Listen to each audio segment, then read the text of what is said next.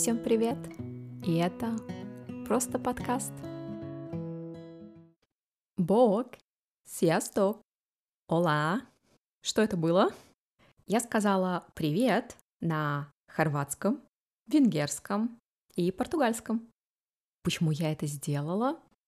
Потому что сегодня я хочу рассказать о языках, которые я учила или учу сейчас. Начать я хочу с немецкого. Это был самый короткий опыт изучения иностранного языка. В школе мы могли выбрать английский или немецкий. Я выбрала немецкий язык. Не спрашивайте, почему, я правда не знаю. У нас было два урока.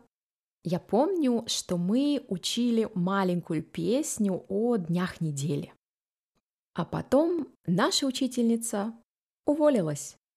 Школа не могла найти новую, поэтому мы начали изучать английский.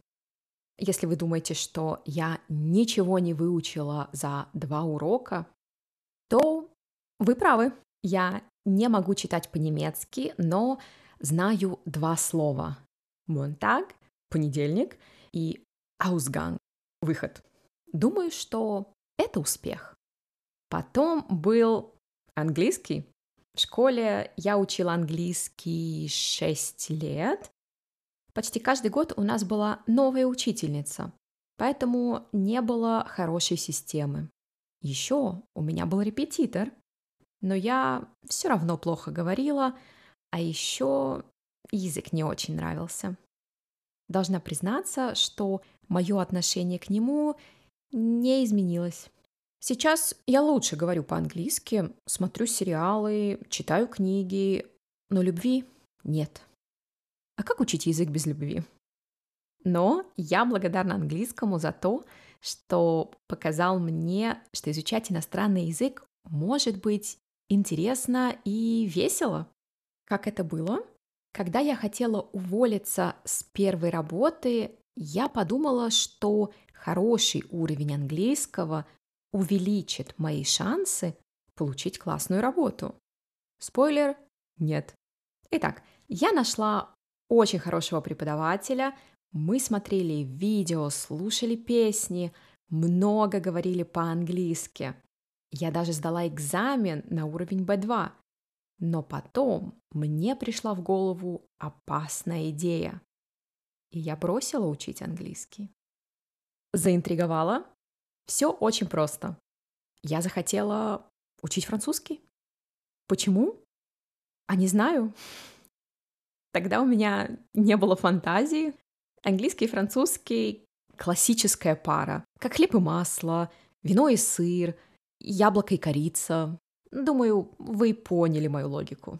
Я изучала французский полтора года. У меня уже был неплохой уровень, когда я в первый раз услышала португальский. Вы можете сказать, что я очень ветреная, и опять будете правы. Но должна сказать, что иногда я пытаюсь вернуться к изучению французского, но пока безуспешно. Итак, португальский появился в моей жизни неожиданно. Мы летели из Милана в Лиссабон авиакомпанией TAP Португал. Стюардессы говорили по-португальски, я слушала, слушала. Когда наш самолет приземлился в Лиссабоне, я уже была уверена, что хочу изучать этот язык. Я люблю португальский. Мне нравится, как он звучит. Он очень мелодичный. Вы слушали фаду? Очень рекомендую. Но главный язык в моей жизни — это хорватский. Я не планировала изучать долго. Мне было интересно попробовать. Но я начала и не смогла остановиться. Сначала я учила его самостоятельно, потом ездила в Загреб. Когда я слышу этот язык, у меня даже сердце начинает биться сильнее. А какой язык у вас вызывает такие эмоции? Надеюсь, русский. Потом в мою коллекцию языков добавился венгерский. Это история, в которой от любви до ненависти меньше, чем один шаг. я начинала и бросала этот язык 4 или 5 раз. Даже сейчас я не знаю, что я думаю о нем. С одной стороны, это был интересный опыт, настоящий вызов.